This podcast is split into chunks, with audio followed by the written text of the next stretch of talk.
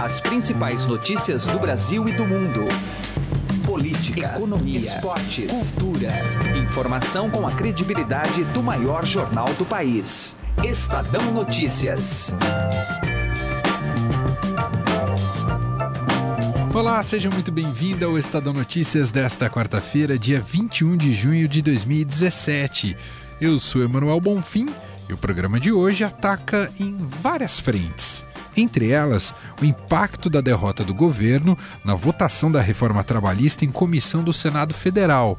É claro que o projeto segue seu trâmite, mesmo com o revés de ontem. O próprio presidente Michel Temer, diretamente da Rússia, tentou minimizar o problema e afirmou que no plenário, abre aspas, a vitória é certíssima, fecha aspas. Você vai ouvir daqui a pouco uma entrevista com o deputado Rogério Marinho, do PSDB do Rio Grande do Norte. Ele é o relator da reforma trabalhista na Câmara Federal.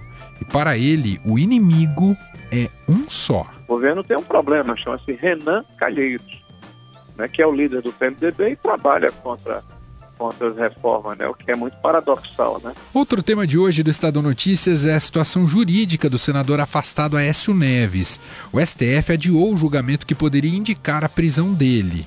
A colunista Andresa Matais vai contar para a gente em instantes qual será a estratégia da defesa do parlamentar a partir de agora e como os ministros do STF podem se comportar em relação ao mérito.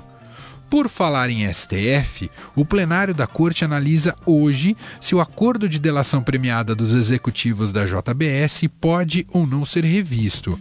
Nós fomos atrás de um especialista para analisar melhor o assunto. Eu não posso simplesmente abrir as portas da casa entregar tudo para um delator, sendo que esse delator pode ter cometido inúmeros crimes, às vezes mais significativos até do que aqueles que ele está indicando, peraí, nós temos polícia, nós temos Ministério Público, nós temos justiça. Isso é essencial ao Estado. O delator é um plus a essa situação. Ele não é essencial à aplicação da justiça. A opinião completa do professor de Direito Penal da PUC de São Paulo, Cláudio Langroiva, você também terá aqui no Estado Notícias, que ainda conta com a coluna de José Neumann Pinto, entre outros destaques. Aproveite para mandar o seu e-mail para a gente no podcast estadão.com. Política.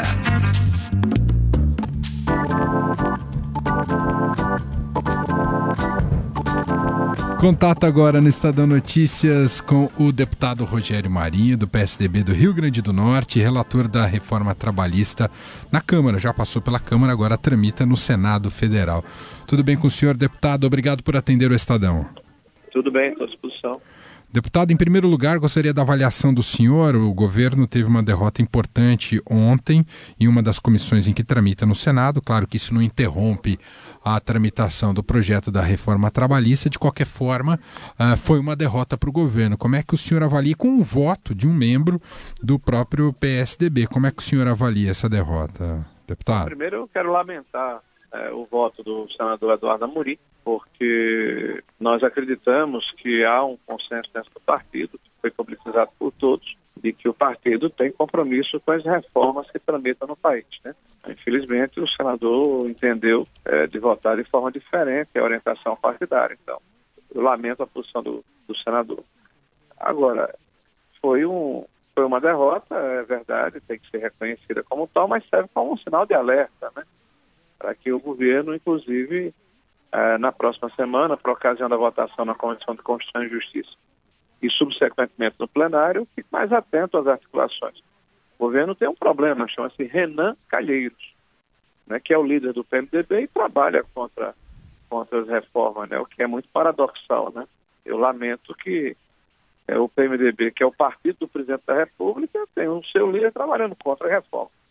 Mas eu espero que isso possa ser corrigido e na próxima semana nós possamos ajudar o país e deixar de lado as questões pessoais e paroquiais. Deputado, o senhor entende que a, a questão da contribuição sindical é o que gera maior resistência popular e mobilização popular é, com relação à reforma trabalhista, deputado? Não, mobilização popular não, mobilização de pelegos, né? Porque as manifestações foram feitas contra a reforma trabalhista foram todas elas patrocinadas pelas centrais sindicais com dinheiro da contribuição compulsória que é cobrada do trabalhador brasileiro. Eu não vi manifestação espontânea da população nas ruas contra a reforma trabalhista. E a reforma trabalhista, na verdade, a modernização da legislação trabalhista, é se modernizar uma lei que tem mais de 70 anos. E, inclusive, começar a combater um modelo sindical absolutamente desintonizado com a realidade do mundo inteiro. O Brasil é campeão mundial em número de sindicatos, são mais de 17 mil. Nós somos o país da piada pronta, que tem sindicatos, até trabalhadores de sindicatos. Né? Nós temos 3,6 bilhões de reais que são recolhidos de forma compulsória do trabalhador brasileiro e dos empresários brasileiros para financiar uma máquina absolutamente anacrônica. O recurso não há nenhum controle do governo federal, apesar de ter caráter de, é, de tributo. E é evidente que é, esse ponto da reforma gerou reação, não da população, gerou reação dos sindicatos pelegos que estavam acostumados a se locupletarem com recurso. Deputado, agora mudando de assunto, saindo um pouco da reforma e falando um pouco mais sobre o PSDB, essa indefinição entre desembarcar ou não do governo, claro que é uma decisão oficial, mas há digamos, uma turbulência interna nos diversos atores do partido, isso não poderá custar caro lá na frente, deputado? Olha, o cálculo que tem que ser feito é em função do que vai acontecer com o país. O que vai acontecer com o PSDB é consequência. E a maior parte dos membros da, do PSDB já decidiram, majoritariamente, que vão continuar apoiando o governo. O que nós estamos assistindo é que alguns irresignados, que são minoria no partido, tem falado opiniões pessoais, mas o partido se reuniu e decidiu continuar até que haja um fato superveniente sob a presidência do presidente interino, Tasso Gereissati. O que vai acontecer mais na frente conosco vai depender do que vai acontecer com o Brasil, e essa é a nossa responsabilidade. O PSDB foi protagonista do impeachment da presidente Dilma. O PSDB é responsável pelo governo que aí está. Se houver um deslize ético forte que possa ser comprovado, é evidente, nós não vamos compactuar. Agora, nós não podemos simplesmente abandonar o país e fazer com que as reformas que nós fomos signatários e propositores fiquem pelo meio do caminho. Eu agradeço a participação aqui no Estadão do deputado Rogério Marinho, do PSDB do Rio Grande do Norte, relator da reforma trabalhista na Câmara Federal. Deputado, obrigado pela atenção com a gente. Um abraço para o senhor. Ah, obrigado, um abraço. Direto ao assunto, com José Neumann e Pinto.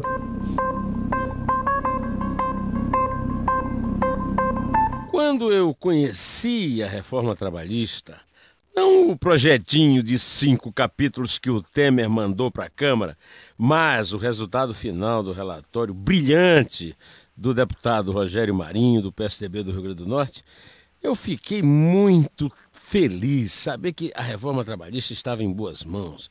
É, afinal de contas, uma decisão só já a justificaria, que seria tornar o obrigatório é, imposto sindical, contribuição sindical, um dia do trabalho de cada é, trabalhador, seja sindicalizado ou não, torná-lo opcional já seria uma grande vitória, uma grande conquista. Aí ele passou nos, é, na Câmara dos Deputados e eu fiquei mais feliz ainda. Foi para o Senado. No Senado eu comecei a receber notícia ruim. A principal delas é que estava sendo um, um, feito um acordo com a elite sindical, das centrais, as centrais seriam simplesmente extintas com essa falta de obrigatoriedade, né? E os sindicatos que não tivessem capacidade de se sustentar também.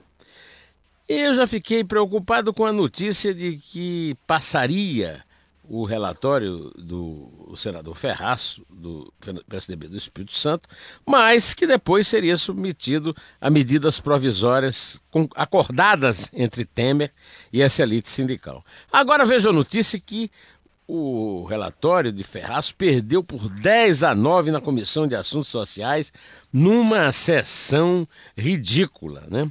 É presidida pela Marta Suplicy do PMDB de São Paulo. Pois é, só que depois fiquei sabendo que aquilo também não valeu muita coisa, porque vai para a Comissão de Constituição e Justiça e vale mesmo quando chegar no plenário. Agora, chega no plenário e como é que ela vai ser desfigurada? Essa é a minha preocupação. O Brasil realmente não é para amadores. José Neumann e Pinto, direto ao assunto.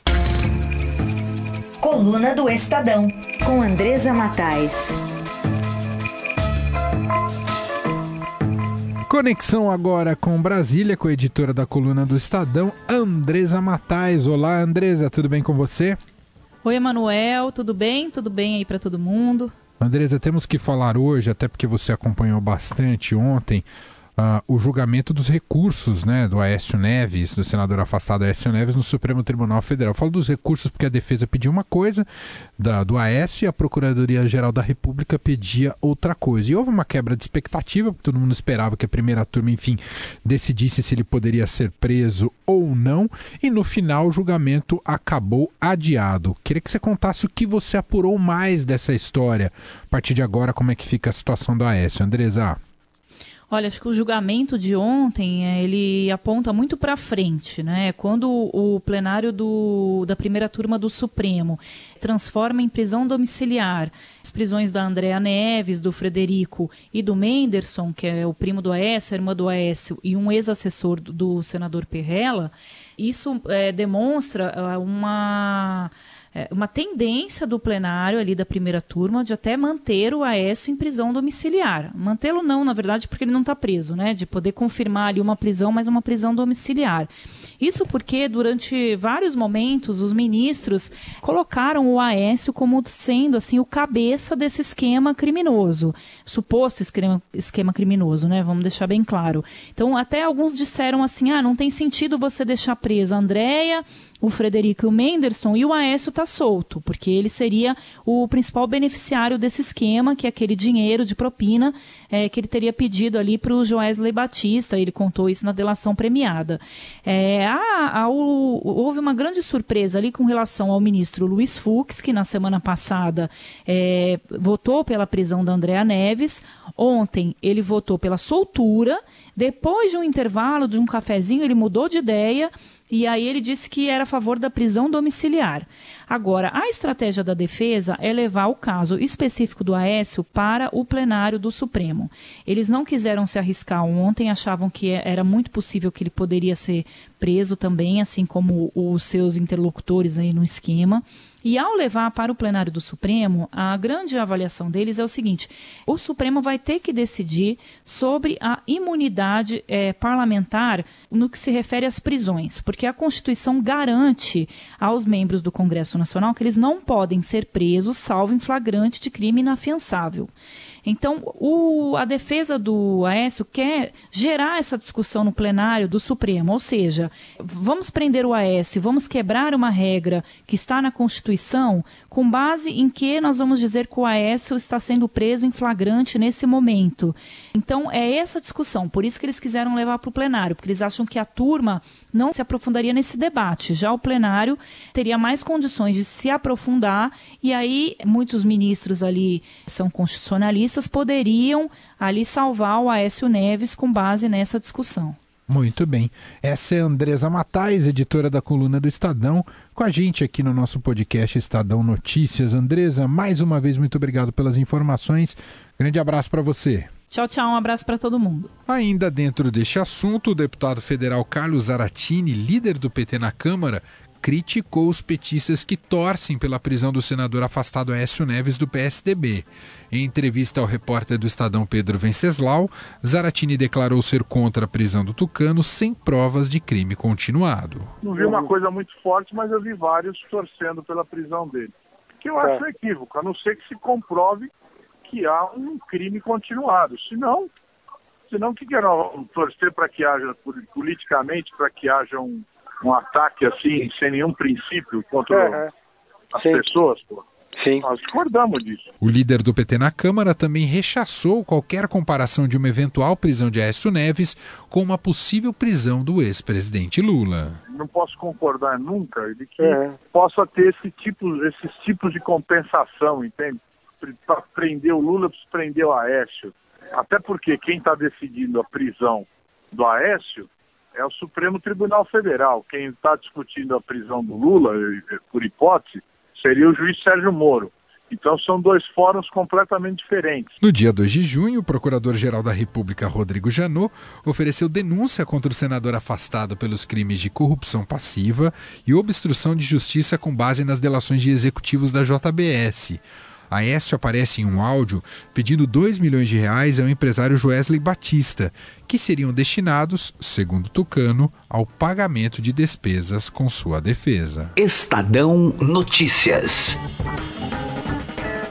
O plenário do Supremo Tribunal Federal analisa hoje se o acordo de delação premiada dos executivos da JBS pode ou não ser revisto.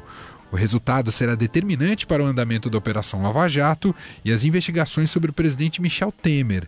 Em conversa com Gustavo Lopes, o professor de Direito Penal da PUC de São Paulo, Cláudio Langroiva, acredita que o plenário do STF deve ser o responsável por homologar esses acordos. Tudo bem, professor? Como vai? Tudo jóia, tudo bem. Muito se falou dessa delação, professor. As pessoas achando que foi um acordo muito conivente, onde os culpados acabaram não pagando por tudo que fizeram e agora o STF decide sobre isso, sobre o acordo se vale ou não. Qual é o peso dessa decisão, professor? Eu acredito que em órgãos colegiados, mesmo neste caso há um foro de prerrogativa envolvido, mas nos órgãos colegiados há necessidade do colegiado se manifestar sim sobre a homologação. Por quê? A homologação e a própria colaboração premiada, a delação premiada no Brasil, são institutos novos que vêm eh, sendo colhidos de uma forma diferenciada, com muita influência no direito estrangeiro. Entretanto, entender que o indivíduo que é responsável criminalmente, que assume essa responsabilidade, só por isso deve ficar isento de ser, eh, de colaborar com o Estado, com a sua parcela de culpa, de colaborar proporcionalmente aos danos causados à sociedade, é um absurdo. A uhum. análise disto passar só pelo crivo de uma homologação de um único juiz quando há um colegiado envolvido no julgamento, também não me, não me parece correto. Eu acho que o encaminhamento para o plenário, para o plenário avaliar a homologação, é correto. Houve uma interpretação de um dos ministros que dizia até que este momento teria, num primeiro momento, uma homologação prévia e depois ela deveria ser referendada pelo Supremo. Nós temos isso várias vezes em casos de liminar, onde é concedida uma medida liminar provisória e depois essa medida liminar pode ser submetida ao plenário, ao colegiado, para ser referendada e mantida.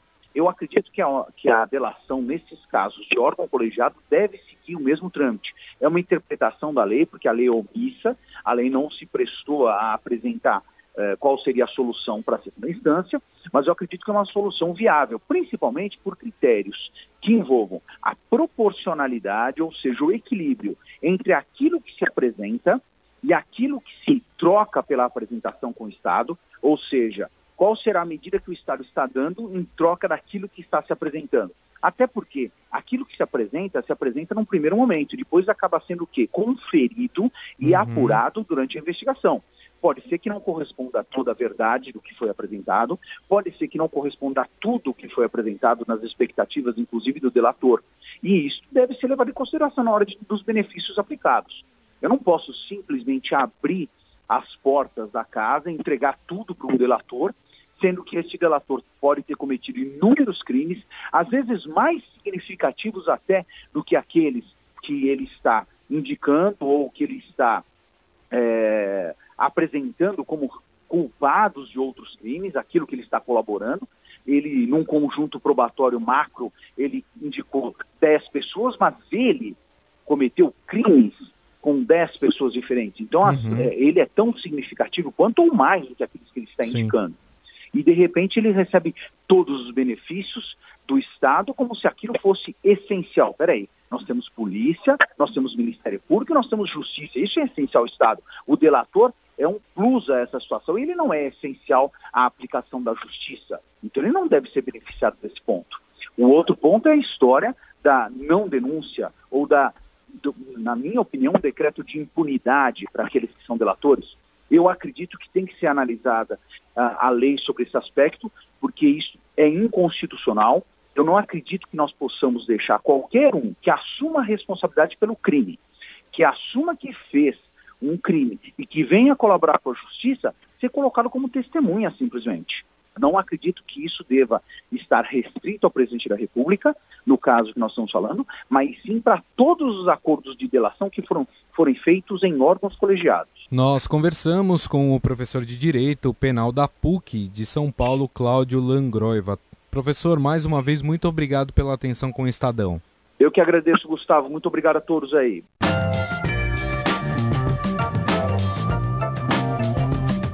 O Estadão Notícias desta quarta-feira vai ficando por aqui. Contou com a apresentação minha, Manuel Bonfim, produção de Leandro Cacossi, entrevistas de Gustavo Lopes e Raíssen Abac. A montagem é de Nelson Volter. O diretor de jornalismo do Grupo Estado é João Fábio Caminuto. De segunda a sexta-feira, uma nova edição deste podcast é publicada. Saiba mais no blog Estadão Podcasts. Convido você também a avaliar nosso programa tanto no iTunes quanto no Android e mandar seu comentário para a gente no e-mail podcast@estadão.com. Um abraço, uma excelente quarta-feira para você e até mais. Estadão Notícias.